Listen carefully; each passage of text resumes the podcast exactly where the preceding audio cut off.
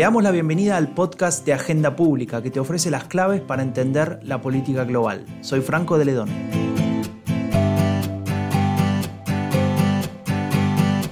Cuando leemos sobre la derecha radical nos encontramos con ciertas características comunes. El discurso antimigración, nativista, el nacionalismo exacerbado, las manifestaciones identitarias. Podríamos agregar cierta tendencia al autoritarismo, fuertes rasgos ultraconservadores, especialmente en relación a valores tradicionalistas, como por ejemplo, ¿cómo debe ser una familia? ¿Y qué rol debe ocupar una mujer? Justamente sobre este último punto, llama la atención una utilización ciertamente maniquea que hacen estos grupos del feminismo. En España, en Francia, en Alemania, por solo nombrar unos ejemplos. La derecha radical aplica lo que algunos llaman el feminacionalismo. ¿De qué se trata esto? ¿Es una estrategia? ¿Existe realmente una extrema derecha feminista? Janina Welp es la coordinadora editorial de Agenda Pública y me va a ayudar a analizar este interrogante y todos los que sigan. ¿Qué tal, Janina? ¿Cómo estás? Hola, Franco. Un gusto otra vez conversar contigo. Eh, sí, ¿qué tema tenemos hoy, no? ¿Existe la extrema derecha feminista? De repente es como que surge un discurso mm, contra la ideología de género, sobre la ideología de género, pero por otro lado hay feminismo liberal, feminismo amazónico, como el de Cayetán Álvarez de Toledo, feminismos de todos los colores. Y a ese barco también parece que se ha subido a la extrema derecha, que mientras tiene un discurso, como bien decías, muy apegado a unos roles tradicionales, también vamos viendo que cada vez más en, sus partidos hay caras de mujeres y caras de mujeres jóvenes. Entonces eh, toca ahora tratar de entender un poco qué clase de marco ideológico están ofreciendo eh, para comprenderlo y para ver hacia dónde nos puede llevar.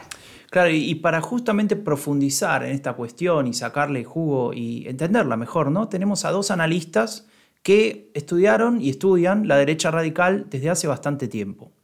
Uno de ellos es Alba Alonso Álvarez. Es profesora de la Universidad de Santiago de Compostela y además es autora del libro El mainstreaming de género en España hacia un compromiso transversal con la igualdad. Hola Alba, ¿cómo estás? Hola, un placer estar aquí con vosotros. Bueno, el placer es nuestro. Y además de Alba, tenemos a un investigador de la Universidad Complutense de Madrid. Se llama Guillermo Fernández Vázquez y es el autor del libro ¿Qué hacer con la extrema derecha en Europa? El caso del Frente Nacional. Hola Guillermo, ¿cómo estás? Hola, ¿cómo estáis? Hola, hola a ambos, un gusto tenerlos con nosotros. Nuestra primera pregunta, para empezar a comprender un poco de qué va todo esto, es qué lugar ocupa o ha ocupado tradicionalmente la cuestión de género en el discurso de la derecha radical o de la extrema derecha. Bueno, como bien apuntabais en la presentación, eh, el discurso es bastante complejo, ambivalente, ¿no? Nos da, da lugar a, en algunas perspectivas, a ciertas contradicciones. Eh, por una parte, claramente un elemento que comparten este tipo de partidos es el discurso antifeminista, eh, contra el movimiento feminista, contra las políticas de igualdad más transformadoras, pero a la vez esto no quiere decir que ellos no tengan una visión propia sobre qué es la igualdad de género, cuál debe ser el rol de la mujer en, la sociedad, eh, etc. Es por eso que a través de su discurso, pues proponen, vamos a decir, cómo deberían ser eh, las relaciones entre hombres y mujeres, cuáles deberían ser los ámbitos que las políticas de igualdad eh, deben abordar, y esto da lugar a veces pues, a esa especie de eh, desajuste en el que entendemos que son antifeministas, pero tienen propuestas alternativas, vamos a decir, al feminismo como lo entendemos hoy. Que, estando completamente de acuerdo, me estaba acordando con lo que decía, lo que decía Alba, de mm, una frase, yo creo que una, una, cosa, una ventaja ¿no? de, del antiguo dirigente del Frente Nacional, de Jean-Marie Le Pen, es que decía las cosas muy claras, ¿no? Y a veces hay frases de él que sintetizan muy bien el pensamiento de, esa, de la derecha radical o de la extrema derecha, digamos, durante mucho tiempo tradicional, ¿no? Y, por ejemplo, eh, en los 80, en el año 84, cuando, es, cuando, digamos, toda la reivindicación o una parte de la reivindicación del movimiento feminista es mi cuerpo es mío, Jean-Marie Le Pen contesta y dice, no, el cuerpo de las mujeres pertenece a la nación. Y, eh, en los programas electorales de, por ejemplo, del, 84, del 86, del 88 del Frente Nacional, digamos, redundando en, esa idea de que el cuerpo de las mujeres pertenece a la nación, eh, propone un salario marental, es decir, un, salario equivalente al salario mínimo para que las mujeres puedan quedarse en casa eh, teniendo hijos, porque toda la visión es una visión digamos, muy orientada a lo demográfico y a la idea de que eh, Europa tiene que mm, defenderse de, posibles invasiones, digamos, eh, del tercer mundo. ¿no? Entonces, este, esta, esta, idea de tener hijos eh, para, no ser invadidos está muy presente, yo creo, en toda la extrema derecha de la segunda mitad del siglo XX y, la anterior también, ¿no? Y eso es probablemente lo que, lo que ha cambiado a lo mejor, o, está empezando a cambiar, o mejor dicho, algunos sectores de la, de la derecha radical europea están modificando un poco. Este, este punto que está señalando, bueno, y el ejemplo es muy, muy, no sé, ilustrativo. Pero Alba decía antes que tienen una noción, por ejemplo, de qué es la igualdad de género. ¿no? Cuando hablamos de qué roles definen y demás, y con tu ejemplo, eh, Guillermo, íbamos hacia ese lado, pero ¿qué es la igualdad de género?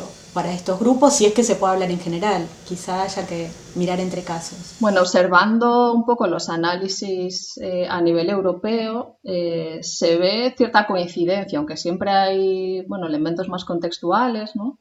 Eh, se observa oposición a los elementos más transformadores de las políticas de igualdad, ¿no? esta idea de la ideología de género, todo lo que tiene que ver con la transversalidad, la educación sexual en las escuelas, lo que puede ser un poco más em, elemento que cambie los roles tradicionales de hombres y mujeres, eh, aparece como el, elemento a eliminar, ¿no? Y esa visión alternativa que comentaba antes aparece precisamente muy conectada con el ejemplo que, nos daba Guillermo, ¿no? La demografía.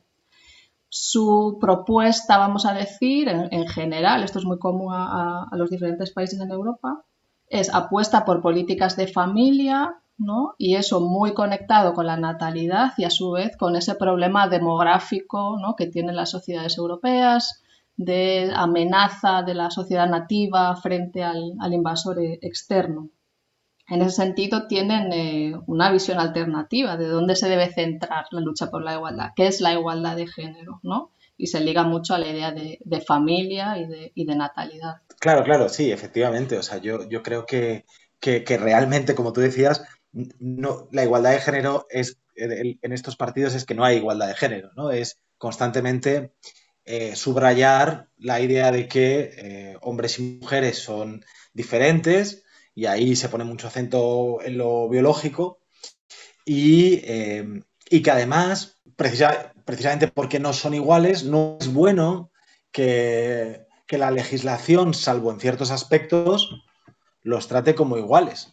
Claro que nunca se atrevían a decirlo eh, explícitamente o en muy contadas ocasiones, pero digamos que los partidos, la generación de partidos de derecha radical que emerge a finales de los 70 de los, y de los 80, o sea, el Frente Nacional en Francia, el MSI en Italia, eh, y bueno, toda, toda, una generación, digamos, de, partidos, eso, de, los, de, la, de la nueva ola de la derecha radical, lo que en el fondo están queriendo decir es eh, lo mejor que nos puede pasar es que eh, las mujeres, en, por lo menos, o una gran parte de las mujeres vuelvan al espacio del hogar y abandonen el, mercado de trabajo, ¿no?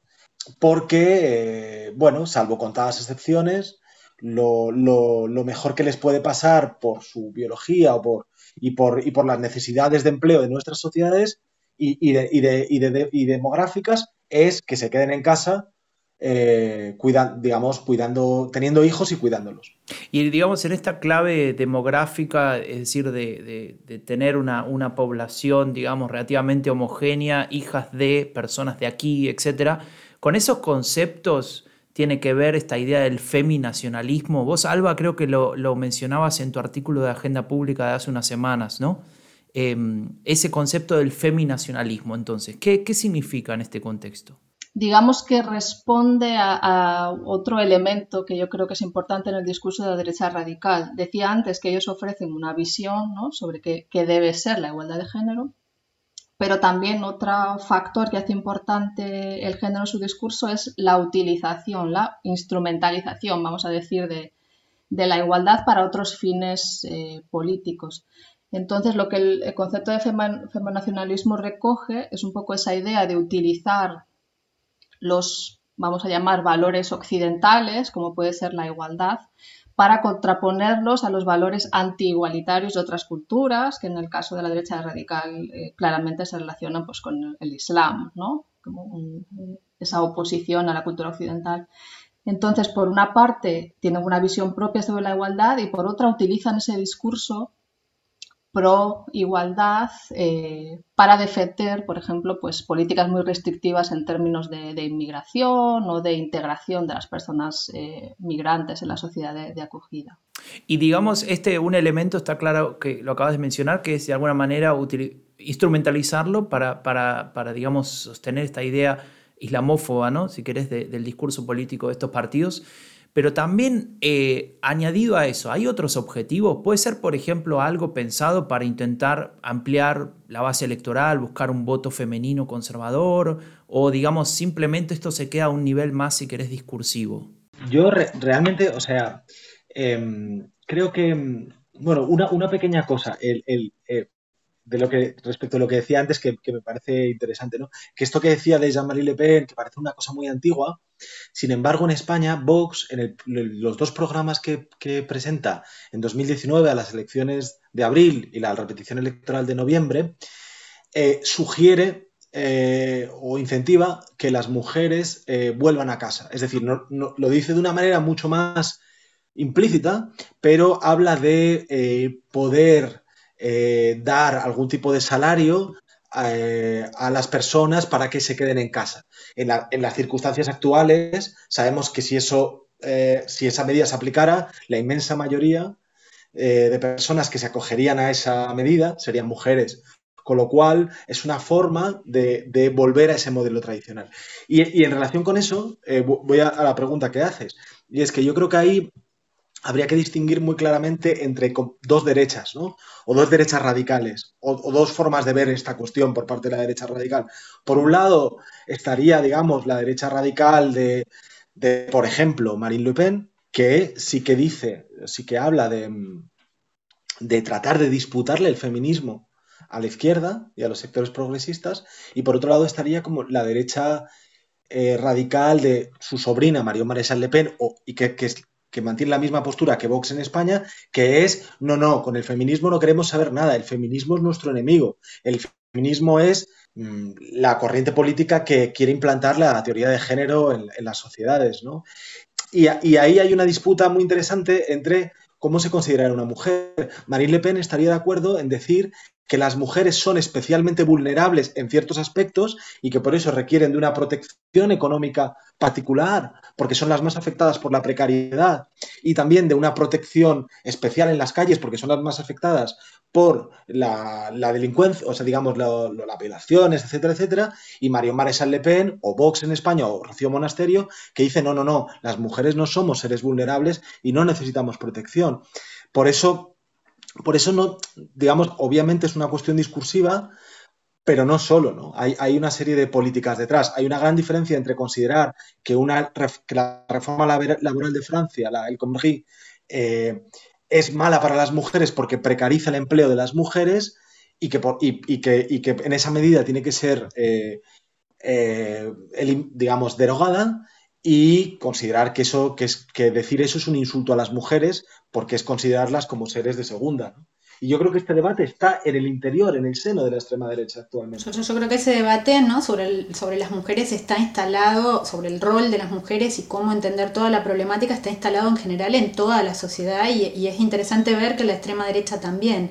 acá, y creo que Guillermo ya apuntaba un poco a, a mi pregunta, pero me gustaría profundizar un poco más la cuestión está de los liderazgos de las mujeres dentro de estos partidos. ¿no? Acabas de decir que mientras Marie Le Pen está disputando el liderazgo del feminismo, En cambio, Vox y, otros sectores del mismo lepenismo más bien consideran que el feminismo es algo que hay que eliminar y, destruir. Eh, ¿Cómo se ve eso en, otros partidos también, ¿no? en Alemania o en general en este marco? Es una de mis preguntas. Y la otra, por el perfil de los votantes, porque con esta oferta de políticas, no es curioso ver después que, por ejemplo, el perfil del votante de Vox es eh, mayoritariamente masculino, aunque no solo, ¿no? Hay un porcentaje importante de mujeres que los votan también. Eh, ¿Y cómo se explica eso? Eh, de un lado y del otro, ¿no? Los liderazgos, como decía, y los perfiles de los votantes, cómo, cómo, qué tipo de oferta le llevan en relación a la mujer, a las mujeres. Eh, bueno, coincido con Guillermo en que puede haber matices, incluso dentro de un mismo partido, ¿no? cómo, cómo, es el elemento discursivo. Pero yo creo que el hilo conductor es que la derecha radical no ha renunciado a representar los intereses de las mujeres, eh, con diversos matices, ¿no? pero ha eh, enarbolado esa bandera y que conecta con el liderazgo y con los votantes de eh, nosotras también hablamos en nombre de las mujeres. Y de paso quitando la estela al movimiento feminista. El ejemplo de, de Vox es muy claro, ¿no? Cuando aborda las movilizaciones del 8 de marzo, por ejemplo, pues con el, con el lema no hables en mi nombre, lo que está diciendo es eh, no todas las mujeres somos iguales y las mujeres de la derecha radical también eh, tenemos un, discurso tan válido como el de las demás. Pero ahí, perdona, Alba, solo por profundizar en una cuestión, digo que me parece, que no sé si está eh, explicitado o discutido de alguna manera, pero es el discurso del partido, es mujeres quedarse en casa a cuidar el hogar y, y producir nuevos humanos para la nación y te lo dice una mujer que no está en casa, que está en el espacio público haciendo política. Bueno, yo respecto a la esfera pública matizaría un poco. Tampoco diría que el discurso de Vox es tan eh, orientado, vamos a decir, a enviar de vuelta a las mujeres a la esfera privada. Sí que hay medidas que pueden tener ese efecto indirecto, ¿no? pero también hay un discurso sobre las mujeres profesionales ¿no? que Rocío Monasterio utiliza de manera habitual. Y sí que quiere decir que podemos conectar a lo mejor esa idea de no renunciar a representar a las mujeres con lo que comentabas de apelar a las mujeres como votantes. ¿no? Si sabemos, hay muchos análisis que incorporan la variable sexo y nos dicen, pues el electorado está muy masculinizado en la mayor parte de estos partidos, pero sabemos poco eh, desde la perspectiva de género, por qué está masculinizado, ¿no? qué elementos determinan que las mujeres no los voten tanto y quizás eh, esto, nuevos discursos más referidos a, las mujeres sea una forma de intentar paliar carencias que en principio desconocemos en profundidad desde la perspectiva más, más académica. Claro, yo creo que yo, por lo menos yo hago autocrítica en el sentido de que muchas veces cuando se analiza la estrategia de los partidos parece que, que, esa estrategia deriva de, pues, de un gran proceso hipersesudo, ¿no? En el que unos tipos se han reunido y han estado pensando muchísimo en cómo hacer las cosas y muchas veces es algo mucho más eh, mucho más eh, de andar por casa, ¿no?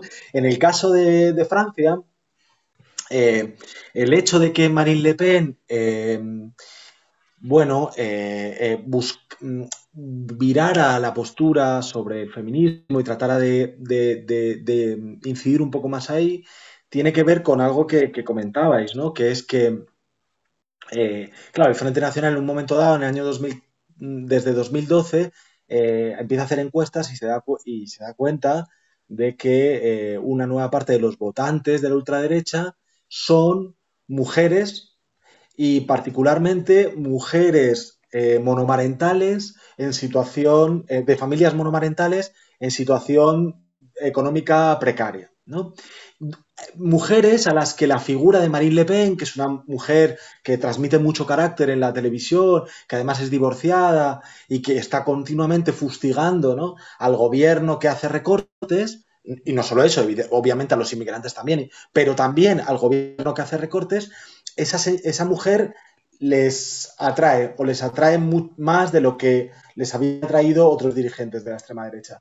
Y, y es a raíz de esa, de esa información que el partido se decide a hacer un discurso específico eh, para este tipo de electorado, ¿no? Y por eso busca, eh, hace, hace, estas críticas, ¿no? A las leyes del a, las, a las reformas laborales que precarizan a las mujeres y particularmente a las familias monomarentales, etcétera, etcétera, ¿no? Es decir, deriva de un cierto, de un cierto, o sea, de, un análisis, ¿no? Y de una voluntad de captar un, tipo de electorado. Y, luego ahí hay otra cosa que, a mí me sorprendió mucho, ¿no? Que, comentaba Alba también, y es la fuerza que tiene de decirle a, o sea, decirle a las mujeres, digamos, que, o como una mujer, o mejor dicho, como una mujer aparecer en el espacio público diciéndole a las mujeres, oye, que la izquierda quiere hablar por vosotros y además implícitamente os están considerando seres vulnerables, ¿no? Y, a, que, a, que, vosotras no os, consideráis débiles y vulnerables, ¿no?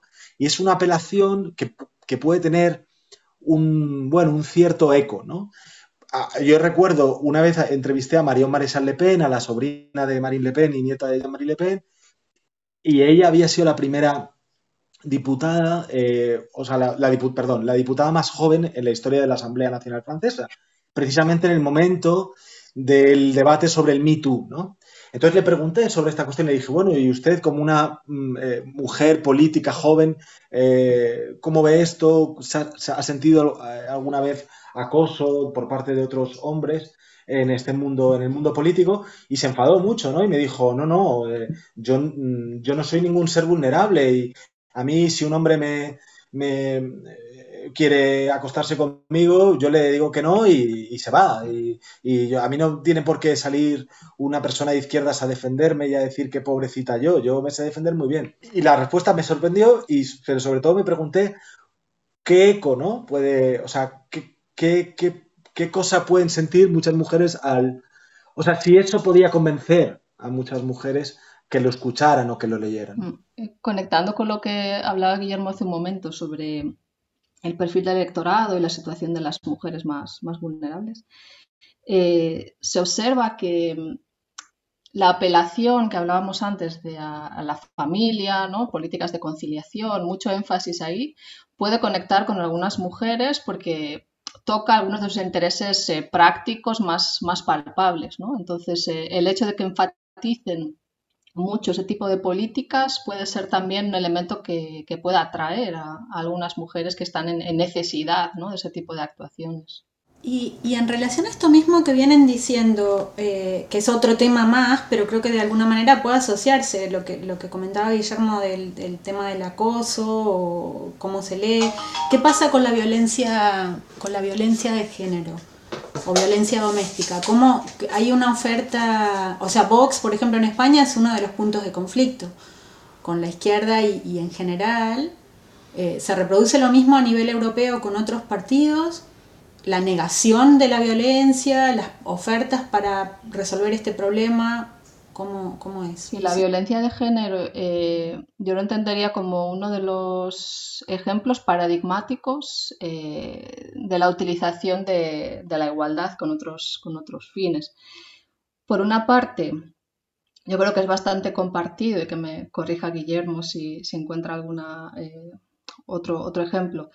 La oposición a la idea de que la violencia tiene una raíz basada en el género, precisamente, ¿no? en las desigualdades entre hombres y mujeres, pero a la vez eh, el énfasis en que esa violencia procede de agentes externos, ¿no? de los no nativos, de los inmigrantes, que tiene que ver con una realidad cultural eh, que no, es, que no es la nuestra. Yo creo que eso es bastante común. En el caso de Vox, eh, el énfasis es más en la idea de la violencia intrafamiliar y esa, la eliminación del género como, como un componente más. Eh, sí, sí, yo, o sea, estoy muy de acuerdo, ¿no? O sea, realmente creo que en el caso de, la, derecha radical europea, yo creo que surgen siempre como dos cosas inmediatamente, ¿no? Yo creo que si le planteas a un dirigente, ¿no? Oye, ¿qué opinas de esto? Las dos cosas primeras que le vienen a la mente es, una, endosarle todo lo que pueda la violencia de género a, los inmigrantes y particularmente a los inmigrantes musulmanes. Eh, bueno, en realidad ni siquiera a los inmigrantes, a los ciudadanos eh, musulmanes de, tu país, con toda, eh, movilizando toda esta, todo este, todos estos tópicos sobre la cultura musulmana como una cultura eh, menos desarrollada, ¿no? Y, donde, y donde el machismo existe y donde no tienen ningún problema en usar la palabra machismo ni, bueno, ni, otro, ni otro tipo de palabras, ¿no? Em, y la segunda cosa es, por lo menos en el caso de España, yo creo, y, en el caso de, Francia, Mario Marechal, yo creo que lo hace, y en el caso de Italia, eh, eh, también em, Fratelli Italia, es em, tratar de buscar el voto de los hombres ofendidos, poner en vehicular ¿no? un discurso de, defensa eh, de hombres que supuestamente estarían siendo considerados eh, indiscriminadamente como, malvados, como potenciales acosadores, etcétera, ¿no? Y en ese sentido, yo creo que, toda la derecha, toda esta derecha está promoviendo una serie de figuras eh, en internet. En, Francia, por ejemplo, hay uno bastante conocido, en España hay otro bastante conocido, que a, a tratar de reunir ¿no? la, eh, o politizar la, disconformidad de una parte de los varones con, el feminismo ¿no? o, el malestar. ¿no? Entonces creo que esas son las dos, las dos cosas que más le vienen a la cabeza cuando se habla de, violencia de género, ¿no? O sea, endosárselo a los musulmanes y por otro lado apurarse mucho a decir que no que qué es eso de decir que todos los hombres son potencialmente eh, violentos. Sí, y hasta eh, podría agregar que de alguna manera también se invierte un poco el lado de la violencia, ¿no? Con este, con este caso que estabas mencionando, Guillermo, de, Fratelli d'Italia, me, me, recordaste al caso australiano, ¿no? Nos vamos un poco lejos de Europa, pero eh, ahí hay un partido que se llama One Nation, que es liderado por una mujer, eh, Pauline Hanson, y ella eh, hizo toda una exposición diciendo que el feminismo lo que quiere es matar hombres, ¿no? Y hay que proteger a estos hombres de, del feminismo agresivo, etcétera, y todas esas cosas que decía. Y, digamos, me, llamaba la atención en ese sentido que vos marcabas, digamos, de una, una líder, en este caso una lideresa de un partido eh, claramente xenófobo y antimigrante como es One Nation, defendiendo teóricamente a hombres indefensos ante el ataque de eh, lo que sería la, esta ideología de género, del adoctrinamiento de izquierdas, ¿no? que también lo escuchamos un poco en Donald Trump, pero me llamaba la atención este lugar de, que ocupaba en, algunas, algunos líderes, algunas lideresas mujeres de defender a los hombres y de alguna manera haciendo una especie de supuesto equilibrio ¿no? entre violencias de unos contra otros, etc. De hecho, he escuchado a Bascal decir que esto es una guerra lo quieren transformar en una guerra de sexos, etc. Eh, una, una pregunta más que me gustaría hacerles eh, es sobre, ah, justo también asociando al, One Nation, eh, ¿cuál sería el rol, en, en, vuestra opinión y a partir de lo que han investigado y analizado, del, del género en el núcleo duro ideológico de estas derechas? O sea, ¿central o marginal? Yo diría que es, que es central, central en, un doble sentido. Por una parte, porque permite coser otros elementos de su ideología, pues para construir eh, la dimensión nativista o la dimensión populista es, fundamental cada vez más, pero también es central por lo que comentábamos al principio de, la conversación, porque tienen una visión propia, eh, alternativa, especialmente al feminismo, ¿no? Eh, es clave ese discurso del feminismo ha ido demasiado lejos, igualdad sí, pero esto ya no es igualdad, es discriminación hacia los hombres, es eh, un proyecto totalitario, etc. Con lo cual yo creo que los análisis sobre su ideología y su discurso deberían tener una mirada de género mucho más, más potente. Sí, sí, yo, yo también efectivamente creo que, que, es una dimensión central, es decir, que lo consideran como un, como un tema importante. Y creo que, en realidad para la derecha radical de la próxima, de estos próximos 10 años, ¿no? Hay, o sea, se debaten entre dos caminos estratégicos, ¿no? Por un lado, habría un camino que sería, bueno, ¿qué hacemos, no? ¿Nos apropiamos del feminismo y tratamos de desviarlo? ¿O más bien tratamos de acorralarlo, ¿no? Es decir, o, o, tratamos de ponernos como los, como nosotros también feministas y, para dirigir el feminismo contra los musulmanes, contra las élites liberales y llevarlo a otro, a otro lugar, ¿no? Que no es el, de la, que quiere la izquierda. Ah, es decir, llevándolo como una especie de, ¿cómo decirlo? Como de feminismo identitario, eh, que llevaría a decir como algo así como qué buena es la sociedad alemana o la sociedad francesa o la sociedad española, porque mirad qué cantidad de, derechos eh, y de, o mirad lo que ha conseguido en términos de igualdad de hombres y mujeres, estemos muy satisfechos por ello eh, hagamos lo que si hay que hacer algún remiendo y eh, sobre todo contrapongamos esto a otras culturas, ¿no? Es decir, hagamos de esto materia de orgullo nacional o por el contrario, la, la cuestión sería, bueno, no, vamos a tratar de acorralar el feminismo, pues eso, incentivando el victimismo de los hombres y tratando de llevar a las mujeres hacia una postura en la que se rebelen contra el feminismo por lo que el feminismo tiene de, querer, eh, pues eso, eh, vulnerabilizarlas, debilitarlas y, e imponerles un corsé ideológico con el que no estarían de acuerdo. ¿no? Esos, esos, son como los dos caminos. ¿Qué hacen? ¿no? Y yo creo que muy probablemente, muy probablemente eh, se acaben, em, o, creo que ahora mismo pesa más, ¿no? Este segundo camino en algunas, en algunas derechas, ¿no? Y yo creo que, y, y, ah, por último, lo que, de lo que decía, de lo que decía Franco, que me ha hecho gracia de la, de la guerra de sexos, y es verdad, ¿no? Eh, hay ciertos mantras como que lo repiten, eh, y yo ya se lo he escuchado a varios dirigentes de, la derecha radical europea, el mismo mantra que es, claro, como la izquierda ha perdido la guerra de clases, como ya no puede hablar de guerra de clases, se ha inventado la guerra de sexo. Claro, bueno, son estos frames, ¿no? Que, saben usar bastante bien estos partidos, que tienen una comunicación bastante desarrollada, menos en comparación con hace tiempo, con hace algunos años. Eh, bueno, pero ya la verdad es que vamos llegando al final. Eh, estuvo súper interesante y, me queda picando esta pregunta que se la voy a volver a hacer a Janina y, me va a tener que responder, ¿no? Digamos, ¿existe finalmente entonces una extrema derecha feminista? Ay, Franco, parece ser que no, ¿no? Lo que ha sido sumamente interesante, sí, gracias Alba Guillermo, nos queda una panorámica en la que la igualdad de género para estas derechas está sobre la mesa, pero en realidad no existen tan total. Alba lo decía muy bien, la forma en que tratan la violencia de género es un ejemplo destacado de que eh, en realidad se está manipulando esa igualdad para desvirtuar de las problemáticas que hay en un doble sentido.